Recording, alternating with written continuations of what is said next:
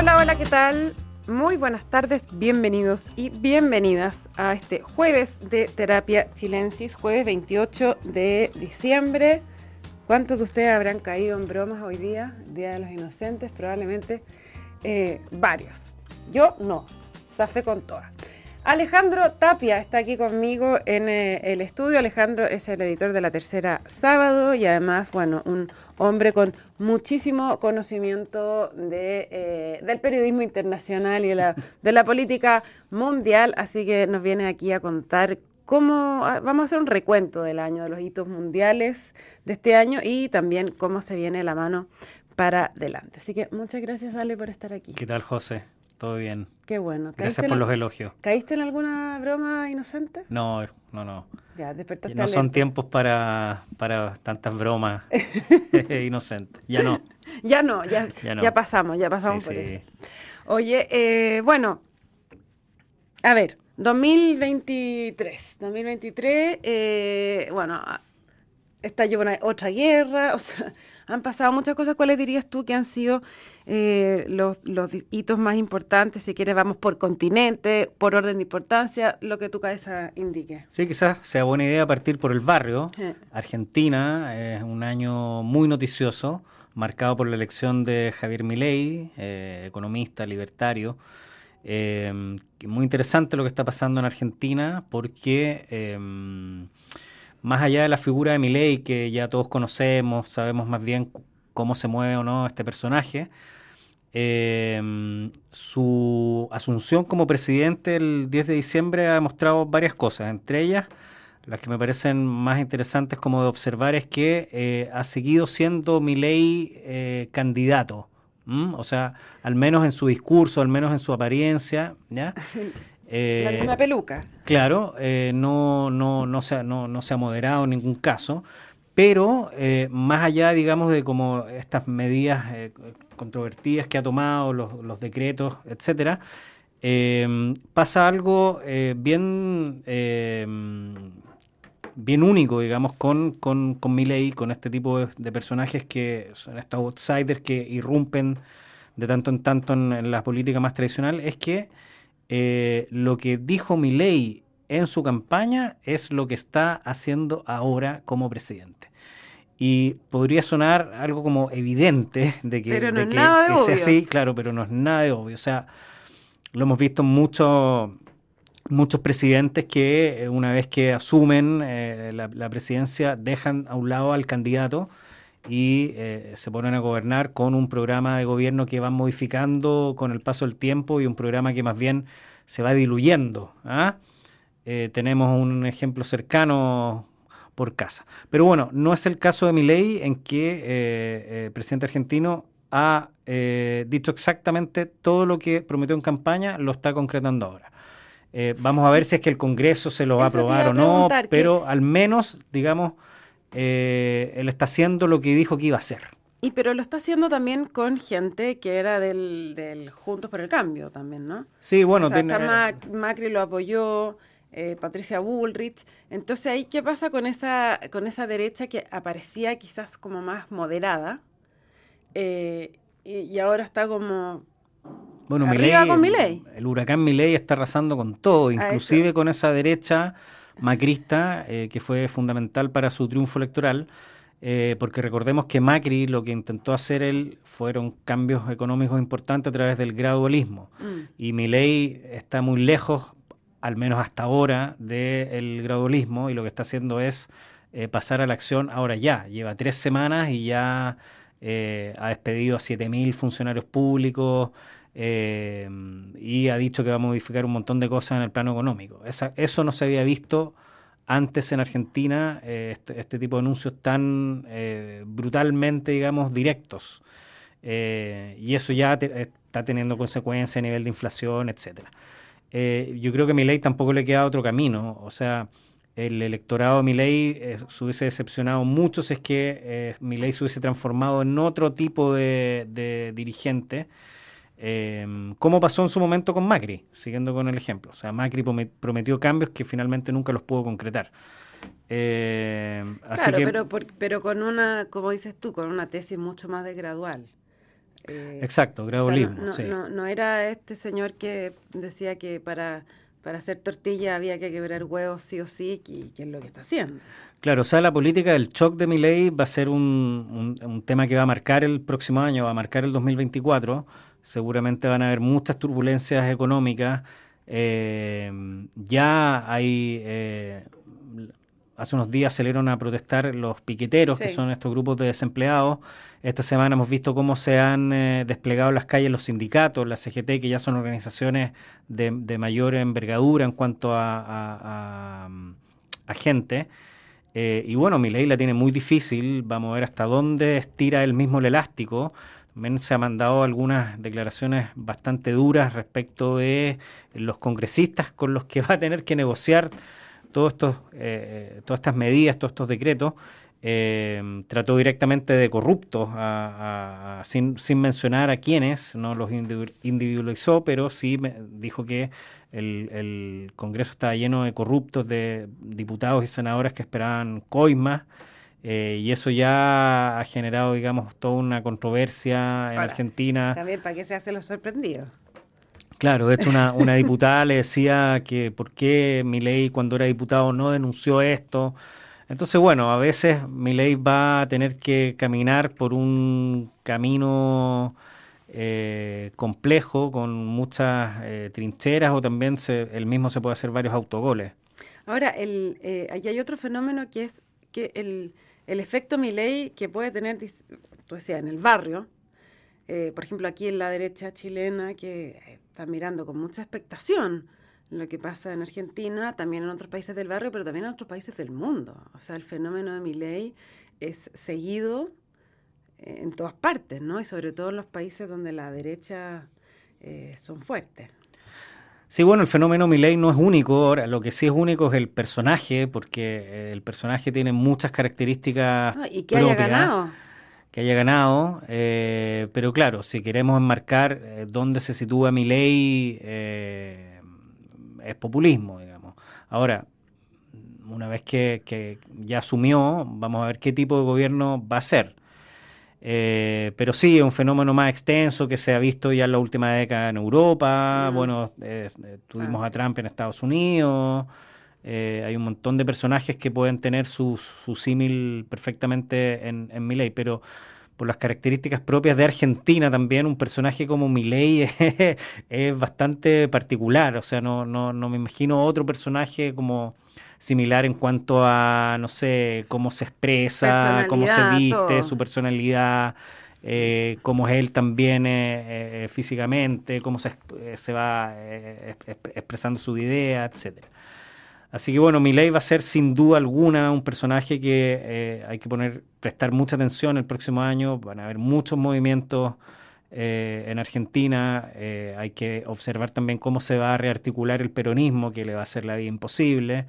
Ya en Argentina la figura esta del helicóptero, ¿no? De cómo han salido otros presidentes renunciando en la Casa Rosada, como le pasó a De la Rúa en el 2001 la figura del, helicóptero va a ser un fantasma permanente en la gestión de mi ley.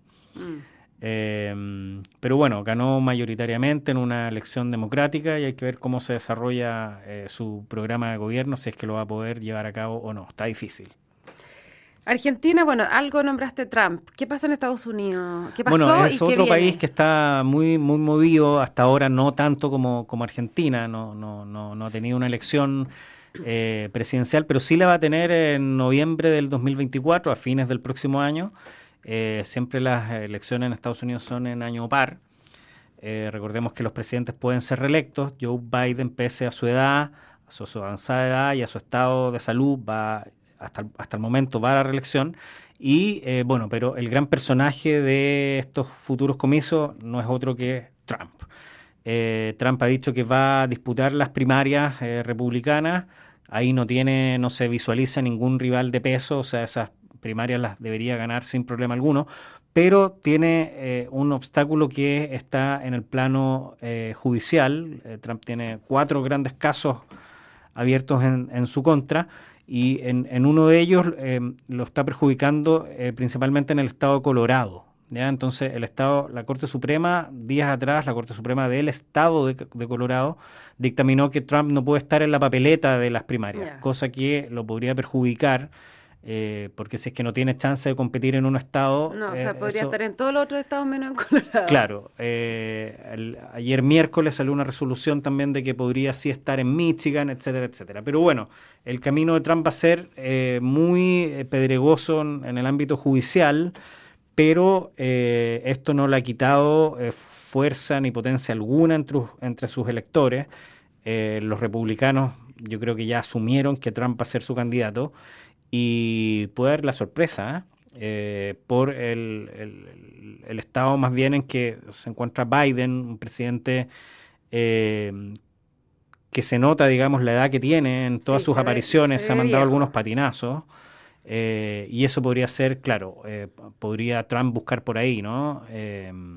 ahora, está pasando una situación muy particular, muy inédita en Estados Unidos, que es que em, si es que Trump llegase a ganar las elecciones, si es que vuelve a la Casa Blanca, lo podría hacer solamente por cuatro años. No tiene opción de ir a la reelección. ¿Y eso por qué?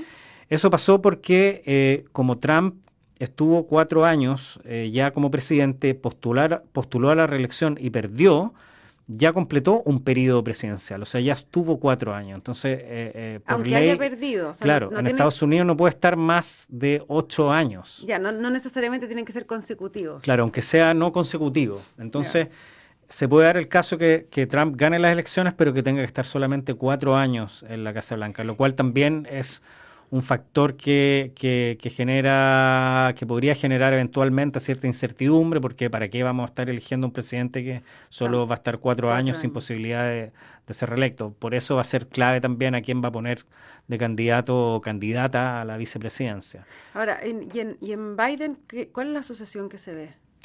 Bueno, eh, la prensa estadounidense últimamente ha mm, hecho varios reportajes sobre la figura de Kamala, Harris, que es la, claro, que es la vicepresidenta, eh, pero no suscita el apoyo mayoritario del Partido Demócrata. El Partido Demócrata también es una máquina gigante como, como lo es el Partido Republicano y la figura que en este momento concita el, el, apoyo del establishment republicano es Biden. Ahora, claro, si es que Biden llegase a tener algún problema de salud o, algo en esa línea. ¿Y eso, por qué? Voy a hacer una pregunta. Eh, ¿Es porque es mujer? ¿O Estados Unidos nunca ha podido tener una presidenta mujer? No, no sí, podría ser porque, o sea, podría ser uno de los factores, pero eh, no necesariamente eh, ese es el factor determinante, digamos. Eh, me parece que, la cosa más va porque Kamala Harris es una figura que todavía no, es, no está consolidada en la política estadounidense como si lo era en su momento Hillary Clinton, que tenía una trayectoria, había sido senadora. Bueno, Kamala Harris tiene una trayectoria importante, pero todavía no está en estas grandes ligas como para ser eh, candidata. Probablemente lo sea en cuatro años más. O sea, cuando, si es que Biden es reelecto, eh, termina su periodo de ocho años y en general en Estados Unidos el candidato del partido oficialista postula a quien eh, ejerce la vicepresidencia, en este caso Kamala Harris, claro. Eh, pero bueno, como toda elección en Estados Unidos, eh, va a ser uno de los hitos sin duda del 2024. Ahora es en noviembre, o sea, queda mucho tiempo, un año. pero como las elecciones en Estados Unidos importan mucho las primarias y las primarias se hacen por estado, vamos a estar desde el verano, de este verano ya con las, con las primarias. Entonces las primeras definiciones eh, importantes eh, se conocen ya en febrero, marzo. Y mm. eso está, marzo está a la vuelta de la esquina. ¿Mm? ¿Nos cambiamos de continente o hay que...? no, podríamos cambiarnos de continente para hablar Porque de... Porque si no, no, vamos a alcanzar, está pasando demasiado en el mundo. Eh, uno de los grandes hitos, sin duda, del 2023 fue el ataque eh, de Hamas, grupo terrorista palestino, cometido el 7 de octubre, cuando un, comando de sus milicianos eh, irrumpe en territorio israelí, matando a 1.200 personas y llevándose como rehena alrededor de 240. Todavía no se sabe bien la cifra exacta en un ataque inédito en su tipo que sorprendió a los propios israelíes, sorprendió a Occidente, sorprendió a Estados Unidos, sorprendió a todo el mundo.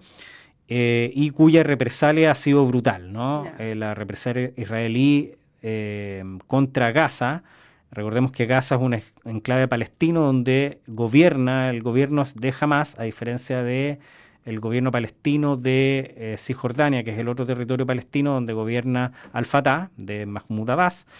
Em, y bueno, este ataque eh, que se ha extendido ya por varios meses ha dejado 20.000 o al menos 20.000 palestinos muertos en Gaza, de los cuales, según cifras que maneja Naciones Unidas, entre el 60 y el 70% son niños y mujeres.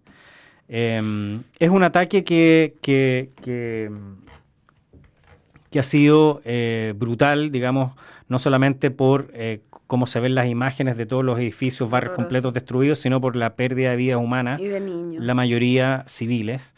Em, y tampoco es que se haya visto hasta ahora de eh, si es que Israel ha logrado de, em, ha logrado aniquilar o, la palabra que se quiera ocupar a jamás. Mm. O sea, no, no, hay ningún informe serio que diga que estos ataques han servido para desmantelar toda la red, por ejemplo, de túneles que tenía jamás y, desmantelar su cúpula política, militar, su brazo armado, etcétera. O sea, el, puede, puede que sea vamos a seguir hasta que, y ese vamos a seguir no sabemos cuánto más va a durar. Sí, nadie sabe bien hasta cuándo sigue esto. Eh, Israel cuenta con el apoyo de Estados Unidos y, tienen, entre comillas, chip libre para hacer y deshacer. No tienen la oposición de nadie. Eh, y eso, eso es lo más que lo, que cuesta más asimilar, digamos, de cómo en pleno siglo XXI un país eh, puede intervenir de la manera como lo ha hecho Israel en, otro territorio, sin que nadie pueda hacer nada. Ahora, bueno, es más o menos lo que pasó también en Ucrania, ¿no? Que, es el conflicto como olvidado del 2023, eh, donde también Estados Unidos ha jugado un rol clave, le ha quitado mucho financiamiento a los ucranianos, a Zelensky, y eso ha hecho que eh, hasta ahora las tropas rusas hayan ido recuperando un poco lo que, lo que habían perdido en, en cuanto a la disputa territorial en, Ucrania. Eh, y recordemos también que uno de los grandes hitos del 2024 también van a ser las elecciones en Rusia. Eh, te, puedo adelantar el resultado. Bueno, y en Israel también, ¿no? Sí, lo que pasa es que lo que se comenta en Israel es que una vez que termine esta operación militar ya van a pedir la cabeza de Netanyahu, el primer ministro. Y em, Israel eh, opera como una democracia parlamentaria. Mm. Em, en Rusia el sistema es distinto, es presidencialista. Y bueno, Putin ya dijo que iba a ir a la reelección. ¿Cuántos años enteraría? Buf, muchísimos años. 20 años está Putin ahí. Si se suma eh, Putin emerge, claro, a comienzos de los 2000, si se suma los años en que ha estado como presidente y los años en que estuvo como primer ministro, como primer ministro, pero que en realidad era el, jefe, el que hacía todo, el primer ministro en la sombra, eh, va a sumar muchísimos años. Eh, Putin hace algunas semanas oficializó que va a ser candidato. te puedo adelantar el resultado. Ya, ya. O sea, no, Putin va a ganar la elección. 98, 2. Claro. Y eh, en esta época del año la situación en Ucrania es favorable para Rusia hasta ahora, por lo que comentaba anteriormente, por el financiamiento que le ha quitado Estados Unidos. Eh, y además que todo lo de Gaza ha quitado la atención mediática de Ucrania, eh, y esto no lo ve a diario, se revisa los grandes medios, la BBC, el Washington Post, New York Times, etc. Aparece poquito ya. Poquito, es todo Gaza. Pero sí, lo de Gaza hay que estar eh, atentos a cómo qué va a pasar y después cómo va a ser la reconstrucción, porque está quedando muy poco en pie. Hay problemas de no solamente de, agua potable, electricidad, los mismos hospitales, sino que eh, enfermedades, eh, familias completas destruidas. y es un territorio muy pequeño, que, es el territorio más densamente poblado del mundo. ¿Mm? Bien, un poquito más de dos millones de personas ahí.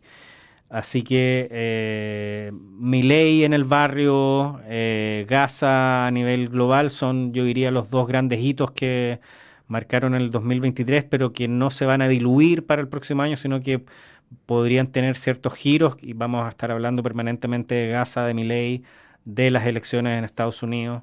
Esos son como los temas ¿Y de más China, por ejemplo, ¿Hay algo que mirar? Bueno, China muy interesante siempre, eh, lo que hace o no hace Xi Jinping. Eh, aparentemente esta guerra comercial con Estados Unidos ha ido quedando más en un segundo plano. Eh, China, aunque acá no nos lleguen noticias muy detalladas, pero siempre ha estado intentando mantenerse a la vanguardia, por ejemplo, en cosas como la inteligencia artificial, de cómo está utilizando eh, todas estas herramientas de la inteligencia artificial para eh, eh, labores de espionaje. El próximo año también ahí es importante, van a haber elecciones en Taiwán. Eso también puede modificar un poco el, sector de Asia-Pacífico. No, olvidemos que China considera Taiwán como un, claro, como un territorio propio. Eh, que en este momento no es propio, pero que en un futuro, si se reconfigura eventualmente el mapa en esa zona, podrían haber cambios ahí, hay que estar muy atentos. Siempre Taiwán da, da, da que hablar.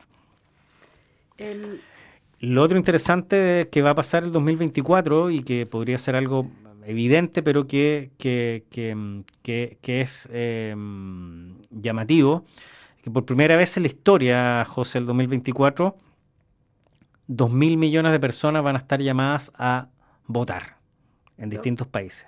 ¿En serio? ¿Elecciones? Son dos mil millones de diez mil, que es la población global, em, porque 2024 va a ser el año con más elecciones, donde va a participar más gente em, en estos sufragios. Nosotros eh, vamos a se da, se da, bueno, tenemos elecciones municipales. fin de año. Podemos colaborar, pero con porcentajes mínimos. Entonces, eh, se da que, bueno, van a haber elecciones en eh, India. Son 900 millones de indios que están convocados a renovar a sus autoridades. 900 millones es el padrón electoral de la India. 900 millones. Impresionante. Después tenemos 160 millones en Estados Unidos, que son las elecciones en noviembre. Más o menos anda ese número por ahí. Eh, unos buenos millones en México también, no olvidemos que hay elecciones en México, se acaba eh, la gestión de eh, Andrés Manuel López Obrador, AMLO, van a haber elecciones en Sudáfrica, bueno, en un montón de, son más o menos 50 elecciones alrededor del mundo. Rusia. elecciones en Rusia, en que dan un total de más o menos 2 mil millones en inglés es más fácil, son 2 eh, billions, en, inglés son 2 mil millones. 2 mil millones, y o sea, eh, uno podría decir que el año, el año de la democracia...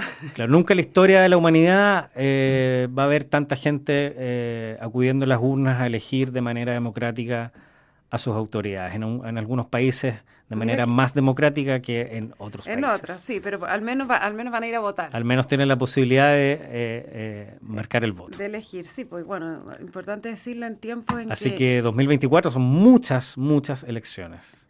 Y bueno, nosotros ya no nos sorprende porque estamos como acostumbrados, acostumbrados a ir a la, a la urna, pero por esta vez ya em, parece que vamos a zafarnos. Tema municipal en octubre eh, con gobernador, ¿o no?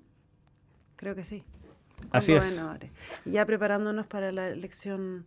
Bueno, en los últimos cuatro años hemos tenido muchísimas elecciones. Oye, te iba a preguntar, antes de que se nos acabe el tiempo, un mini repaso porque eh, Perú siempre copa nuestra, nuestras páginas y nuestras conversaciones, pero ya lleva un buen tiempo que está eh, rezagado. Pero todavía no termina diciembre, José. Ah, siempre la, el estallido peruano. En estos dos días algo puede pasar. Siempre pasa algo en diciembre y bueno, eh, pasó que eh, liberaron a Alberto Fujimori, la figura que más ha marcado la política peruana en los últimos 30 años, desde el año 90 hasta ahora. el gobierno de Dina Boluarte no se sabe cuánto va a durar. es probable que no termine su periodo. Em, y en Perú, bueno, siempre puede pasar lo más inverosímil, lo que menos se espera. Eh, y el próximo año va a ser un año, eh, como dicen los peruanos, jodido. Em, en cuanto a que la gobernabilidad de Boluarte eh, va a estar en entredicho. Pero, sí, pero es, por eso es como parte de la historia permanente de los presidentes peruanos que su gobernabilidad está en entredicho. Sí, el, el, propio sistema financiero ha asimilado que Perú es así, es un país que va cambiando sus presidentes eh, de manera más rápida que de cómo lo hace el resto de los países, eh, pero Boluarte enfrenta un escenario económico complejo, enfrenta una posición que se podría rearticular el 2024. y bueno, ahí hay que estar atento a la figura de Antauro Humala, el hermano, del presidente, el hermano del expresidente, el hermano de Ollanta, que es eh, uno de los favoritos en, la, eh, en, las encuestas. Eh, y él podría ser un fenómeno guardando las proporciones porque son personajes distintos y fenómenos distintos, pero también tiene un paralelo con Milley, de, de que es una figura, un outsider, aunque claro, Antauro tuvo una carrera militar, etcétera. Eh, tiene otra ideología. Él tenía un pero cargo en el gobierno de Ollanta, ¿no? No, Antauro se, se, peleó hace tiempo con su hermano. Ah. Eh, estuvo en la cárcel por esta toma de Andahuaylas. ¿Te acuerdas que se tomaron una comisaría? Murió gente ahí y él estuvo en la cárcel hasta hace poco. Pero sí un personaje que ha venido haciendo campaña en, el último año, una campaña más bien silenciosa en el Perú profundo. Mm. Y, es, y el Perú profundo es el que marca siempre el devenir de nuestros vecinos. Ojo con Antauro. Ojo con Antauro. Alejandro Tapia, muchísimas gracias por este completísimo completísimo reporte de lo que ha sido el 2024 en el año y las cosas que tenemos que poner atención para lo que viene, de lo que ha sido el 2024, dije, de lo que ha sido el 2023, y lo que tenemos que poner atención para el 2024. Ya estoy confundida de fechas. Así que nada, eh, cuando quieras tú, por favor, viene aquí a nuestro estudio a darnos esta magistral clase. Les cuento a todos ustedes que la transformación digital de tu empresa nunca estuvo en mejores manos. En Sonda desarrollan tecnologías que transforman tu negocio y tu vida, innovando e integrando soluciones que potencian y agilizan tus operaciones. Descubre más en sonda.com, Sonda Make It Easy. Quédese con nosotros porque a continuación información privilegiada al cierre y luego sintonía crónica debut junto a Bárbara Espejo y Francisco Aravena. Que estén todas y todos muy bien y nos encontramos mañana con más terapia. Buenas noches. Hasta luego.